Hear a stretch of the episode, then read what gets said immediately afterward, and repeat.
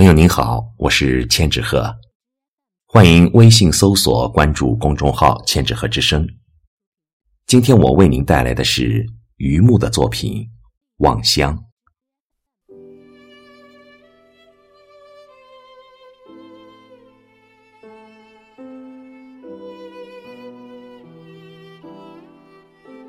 一滴雨，一滴泪，我不知道。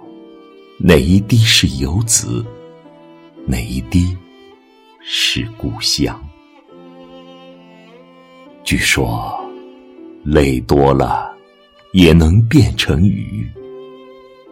至死也不明白，望乡的路上，雨总是越来越多，点点滴滴砸出泪痕斑斑。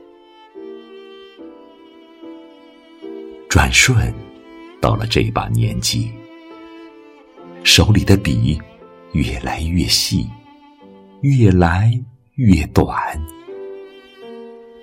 由黑发变白发，临了，连那个点也模糊了。